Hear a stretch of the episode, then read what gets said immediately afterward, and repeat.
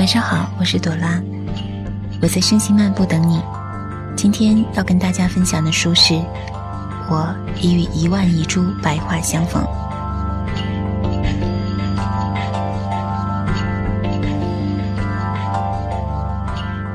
纽约时报》记者赫德里克·史密斯这样写道：“一个没有经历过乘火车穿越西伯利亚这种艰难历程的西方人，要想体会苏联的幅员辽阔是有困难的。他头脑里没有感性认识，不能理解一个包括十一个时区的国家的地理含义。在我已与一万亿白话相逢中，看到这段话时。”全书已经翻过一多半了，而单枪匹马、语言不通的作者，仍待在西伯利亚铁路的中途。火车无休止的开，车厢里不分男女肤色、鼻梁高低，一样疲惫忍耐着的脸。倾盆的雨，弥天的雾，纷茫的雪。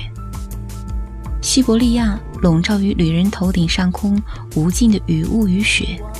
从书中匍匐而出，让我这身处春寒肆虐中的中国读者也懵了神，感到关于历史与现实的一种茫然无解。俄罗斯的土地有多深厚，俄罗斯的人民就承受过多深厚的苦难。西伯利亚，俄罗斯领土上最冷酷的一片土地，面积。一千二百七十六万平方公里，远超中国，约相当于一个美国，再加上半个加拿大。历来是苦役犯、政治流亡者的牧场。万年冻土上，跋涉过高傲的十二月党人与他们忠贞的妻子，眼神狂热的苏维埃革命者，失去了作战皮衣的德军战俘，遭到肃反的共产党员，多嘴的诗人。热血质的艺术家，被剥夺了财产与土地的犹太人。今天，这里的温度也还是极端的。广阔草原，无尽的贝加尔湖岸线，绵延不绝的白桦林散落其中，串珠一样的站台，诱惑着异国的旅人。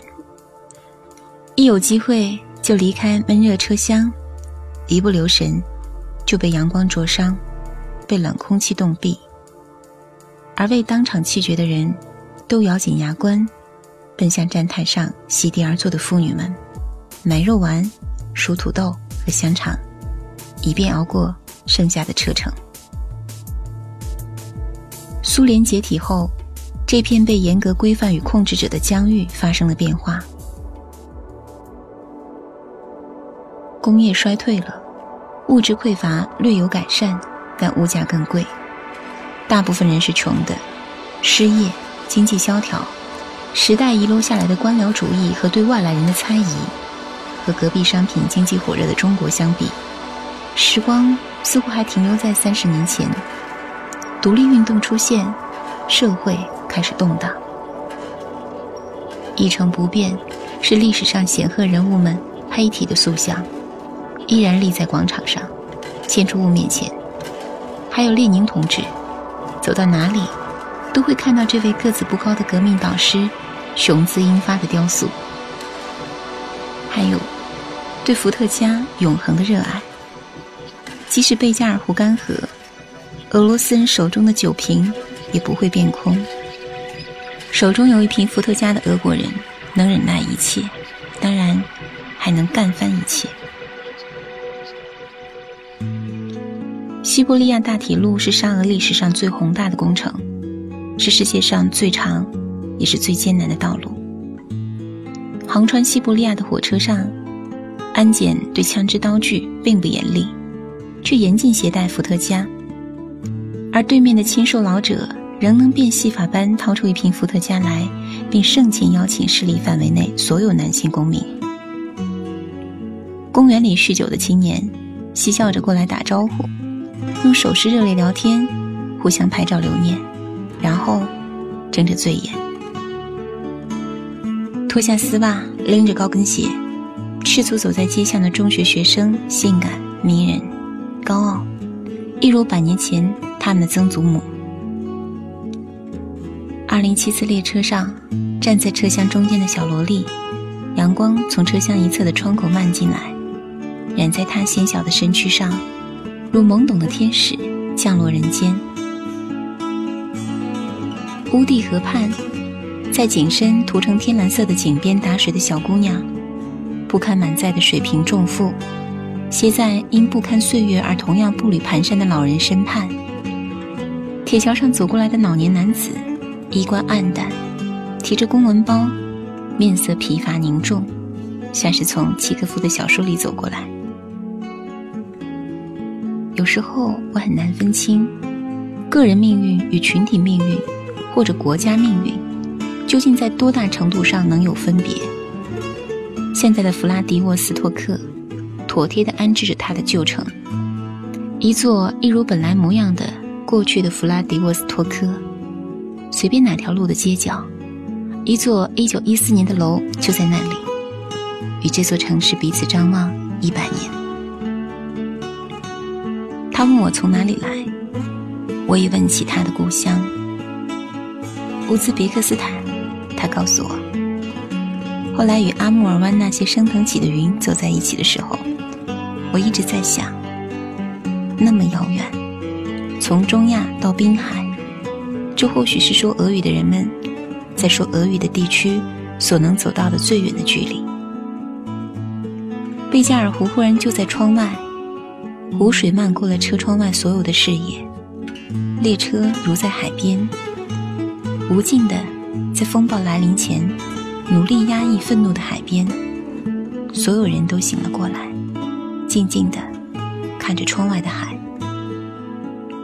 如果说游人热衷于明信片上的美，白桦林、东正大教堂、身材丰艳的姑娘，那么作者展现出的却是这样一个困陷于历史与现实中的西伯利亚，满尽生活艰辛。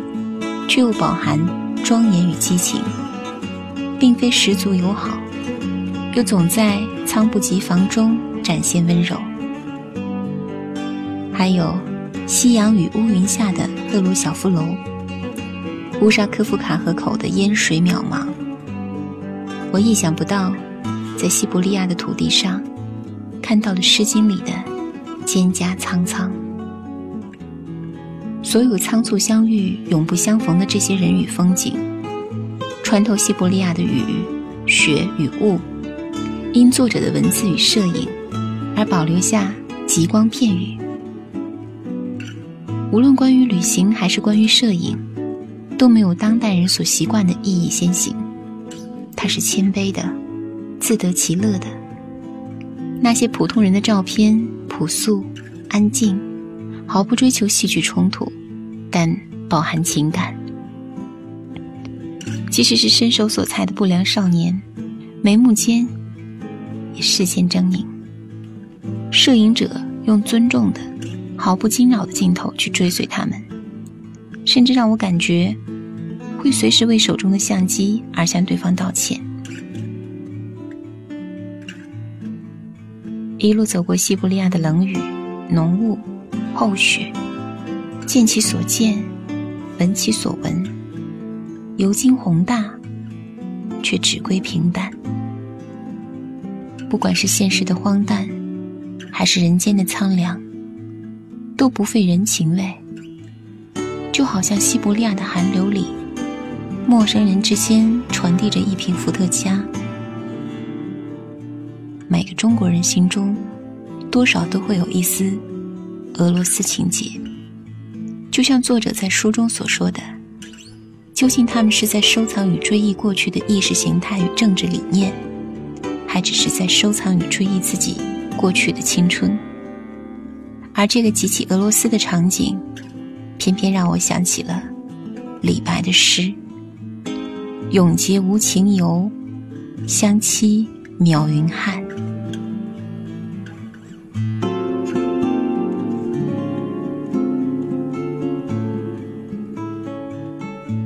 如果你喜欢我们的声行漫步，欢迎关注公众号“声行漫步”，提前收听更多节目。